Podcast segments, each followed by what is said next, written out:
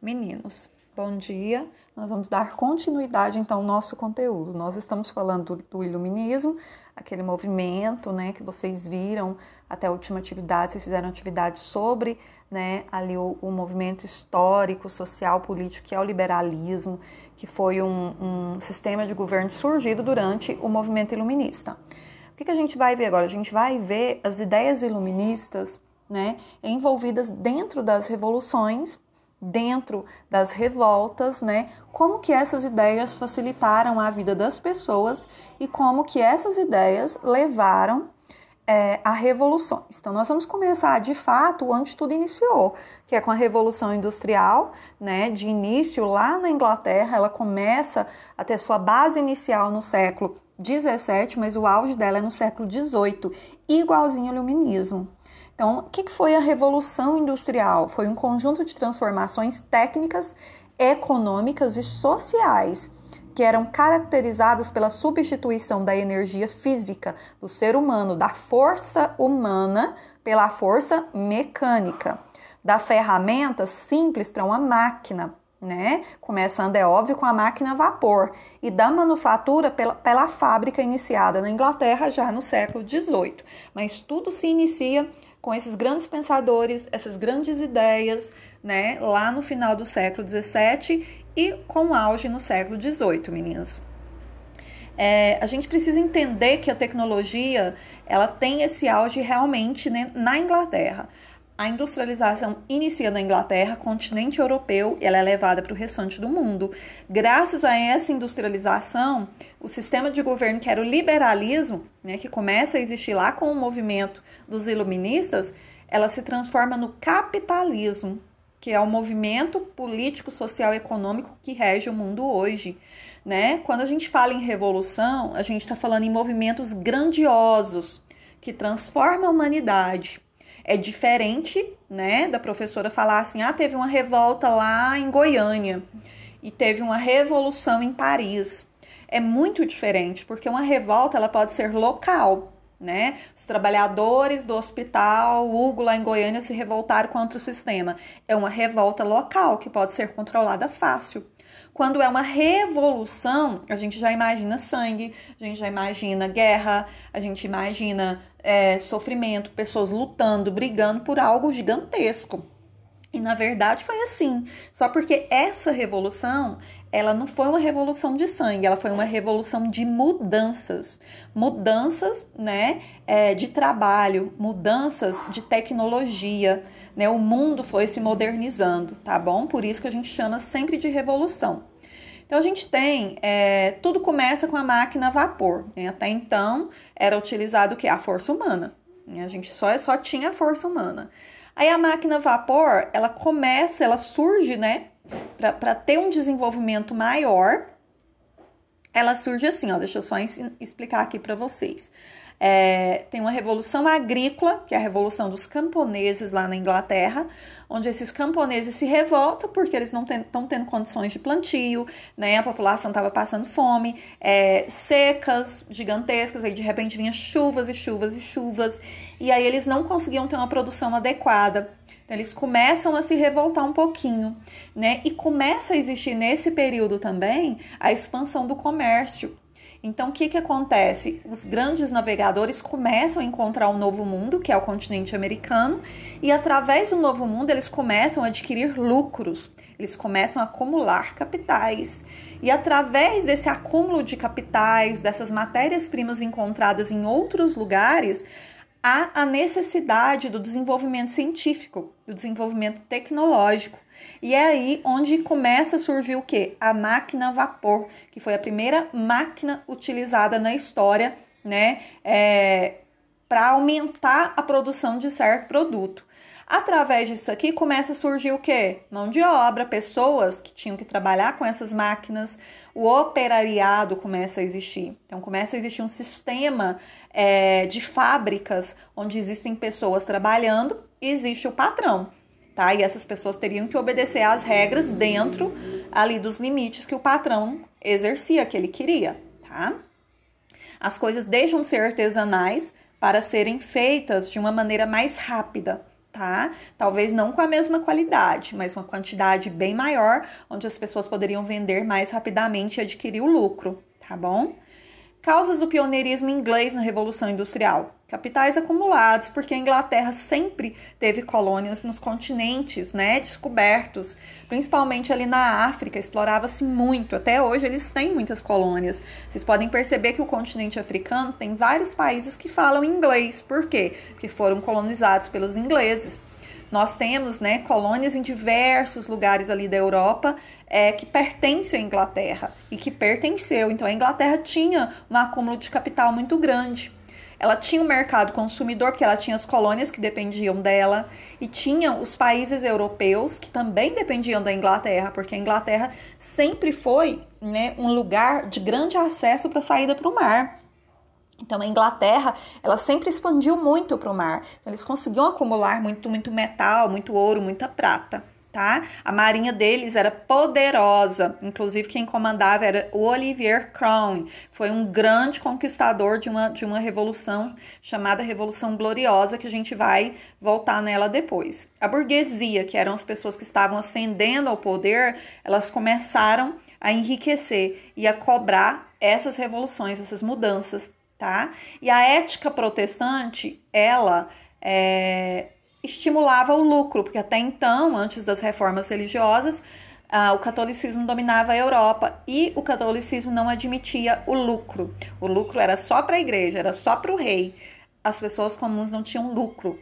Então, as pessoas começaram a se converter ao protestantismo né, graças ao Henrique VIII, que fez a reforma protestante lá na Inglaterra, e aí elas começaram a lutar para ter seus próprios negócios, tá? Antes da Revolução Industrial, a gente tinha pessoas comuns trabalhando de forma grotesca, de forma simples, é, de forma rústica, né, fazendo o artesanato delas, produto por produto. É, a partir do momento que começa a existir as fábricas, todos os produtos são começados a fabricar em séries por quantidades. A quantidade valia mais que a qualidade. Até hoje é assim. Se a gente for comprar um boné que seja, é, a gente vai, vai encontrar diversas marcas com diversos modelos, mas a gente vai encontrar muito boné igual. Por quê? Porque a fabricação é em massa tá? Sai a um preço menor. Se eu quiser um boné exclusivo, ele vai sair caríssimo, porque demora mais a ser fabricado. Um sapato exclusivo vai demorar muito mais, tá? Por quê? Porque ele é feito para mim, sobre medida, então ele tem um processo muito longo para ficar pronto. E no mundo capitalista, gente, isso não, é, não, não, se permite mais, as pessoas não conseguem sobreviver através disso, desse sistema lento de fabricação. O sistema ele é rápido e ele cobra, tá? Até o século XVIII, toda a energia ela era produzida pela força do homem. Então, se tinha que carregar alguma coisa, juntava aquele tanto de homem e ia puxando, né? A força do homem, a força da tração do animal. Para tomar, tornar a produção rápida e lucrativa, os burgueses, que eram os comerciantes, eu expliquei para vocês que tem esse nome, que começou na Idade Média, porque eles vendiam seus produtos nos muros que eram chamados burgos, né? Então, os comerciantes ficaram sendo conhecidos como burgueses. Eram as pessoas que conseguiam enriquecer naquela época. Eles passaram a reunir artesãos e galpões, fornecendo-lhes ferramentas e matéria-prima. O que, que é isso? Se uniram numa sala qualquer, num, né, hoje a gente falaria uma garagem, né, antigamente uma sala. E aí começava a oferecer produtos, que era matéria-prima, né, e oportunidade para as pessoas produzirem com mais rapidez. Então, as pessoas começaram a raciocinar, a pensar um pouquinho, tá? O artesanato, a diferença, ele é um estágio primitivo da elaboração dos artefatos, é, não tinha divisão do trabalho. Cada artesão fazia o seu próprio trabalho, por isso que tudo que é feito de forma artesanal é mais caro, tá? Manufatura. A manufatura, né, o estágio intermediário entre o artesanato e a indústria, presença de algumas máquinas e divisão do trabalho, mas a produção dependia mais da força humana, ainda era força humana, tá? Depois da manufatura, que era uma pequena oficina com alguns trabalhadores, tudo fazendo é o trabalho de forma manual, né? Claro, controlando a produção. Tinham, por exemplo, 10, 20 pessoas num lugar trabalhando, cada um fazia um produto, né? Ou faziam, né, um sapato, um par de sapato, cada um fazia. Aí transforma-se, sai da manufatura e vai para maquinofatura, que é o que? A fábrica em si, que é o que a gente conhece hoje como indústria. Né? As produções começam a existir em larga escala, existe a diversificação é, dos produtos. Se antes tinha uma caneta só produzida, hoje tem um milhão de modelos. A máquina substitui a qualificação técnica do operário. Então, muitas, muitos humanos foram substituídos por máquina ou tiveram que se especializar, estudar, estudar e estudar para controlar a máquina. Até hoje, meninos, isso é um incentivo para vocês, porque se a gente não estudar, a gente não sabe manipular o mínimo. Se eu quiser trabalhar como operador de caixa no supermercado, é para ganhar um salário e meio dois, eu preciso do quê? Eu preciso de saber manipular a máquina, que é o computador, preciso aprender o sistema, eu preciso saber mexer. Se eu não souber mexer, eu não vou conseguir o trabalho. Se eu quiser trabalhar na roça com um trator, né, hoje é tudo muito moderno. Eu preciso entender o sistema do trator. É maquinofatura, é computação. Se eu não estudar, eu não vou ter futuro, né? E foi assim que foi acontecendo a Revolução Industrial, essa mudança gigantesca, né, que mudou inclusive a paisagem do primeiro país europeu, que foi a Inglaterra, né? É, eu depois vou enviar as imagens para vocês também, tá? Para vocês entenderem um pouquinho. O próximo slide, vou ver se eu consigo fazer com imagem. É, então, surge a máquina a vapor em 1765, século XVIII, auge do iluminismo, auge das ideias, da ciência, da razão. Principal, quem criou a máquina a vapor, gente, foi o James Watt, tá? Principal indústria do período é a. É têxtil, é tecido. Produção de tecido para as pessoas fabricarem o quê? Roupas.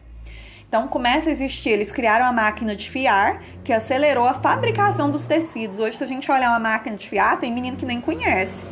Essas máquinas são muito antigas, a gente vai lembrar das avós, bisavós que faziam o tapete, faziam o cobertor, mas tudo começou a partir de aí, a partir dessas máquinas, tá?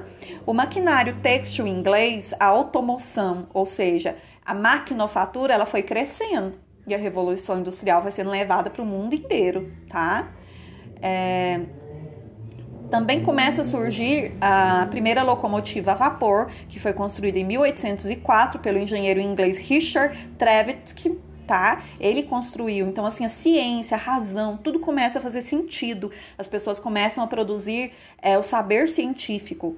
Empresas de pequenos ou médio porte, típico do capitalismo, concorrência liberal, é, a gente divide as revoluções, a revolução industrial em primeira, segunda e terceira fase.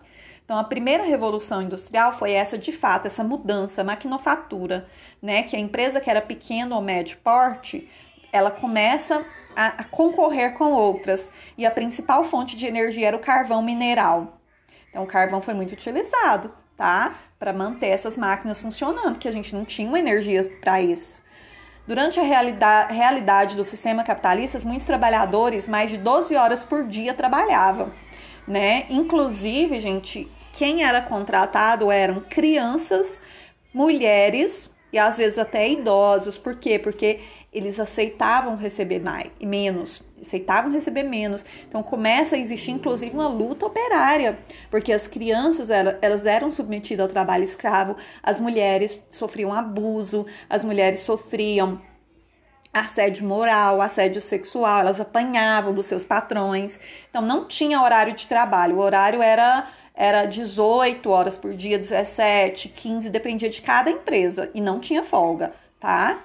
É, as condições de trabalho na primeira fase da Revolução Industrial eram vistas como mercadorias. Então, igual eu falei para vocês, as pessoas não tinham direitos trabalhistas algum.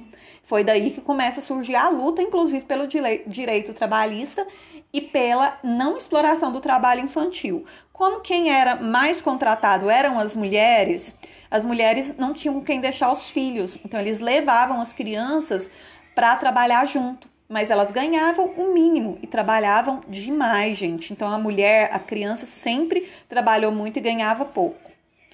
Trabalhadores nas minas de carvão também sofriam bastante, eram muito explorados, né? Porque o carvão era a principal energia da época para manter as máquinas ligadas, então eles tinham que trabalhar dia e noite começa a existir uma divisão do trabalho. Os capitalistas perceberam que a produtividade seria maior se cada artesão fosse responsável pela produção de uma parte da mercadoria e não do bem todo.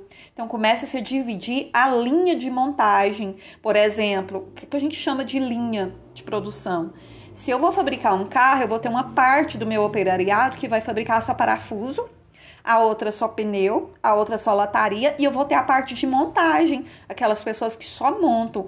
Assim a produção ela vai ser muito maior. E isso já entra na divisão do trabalho que é a revolução mais atual, que é de 1920, tá bom? É, o trabalhador, como eu falei para vocês, né, sofreu muito, foi um impacto social muito grande, porque as pessoas tiver, saíram do meio rural, foram viver no meio urbano. Começa a existir, inclusive, gente, o alcoolismo. Os pubs, que são os bares, vêm aí da Revolução Industrial lá da Inglaterra.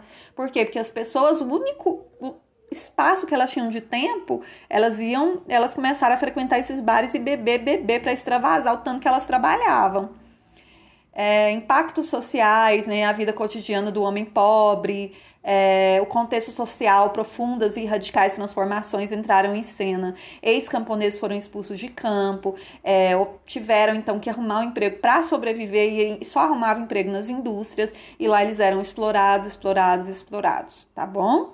A gente vai continuar. Eu quero indicar um filme para vocês aqui do Charlie Chaplin. É um filme que que ele mostra bem, eu vou mandar o nome para vocês aí no grupo. Ele mostra bem a revolução industrial e o sistema como ele foi feito, como ele foi criado, tá? É, na próxima aula a gente continua eu queria muito que vocês escutassem. Ficou um podcast gigante, mas é necessário, viu, meninos? É necessário, precisa de entender a explicação, tá bom? Precisa de ouvir. Por quê? Porque se escutar certinho não vai ter dificuldade. Se não escutar, a dificuldade vai ser tremenda ok? Então, até mais, abraço para vocês.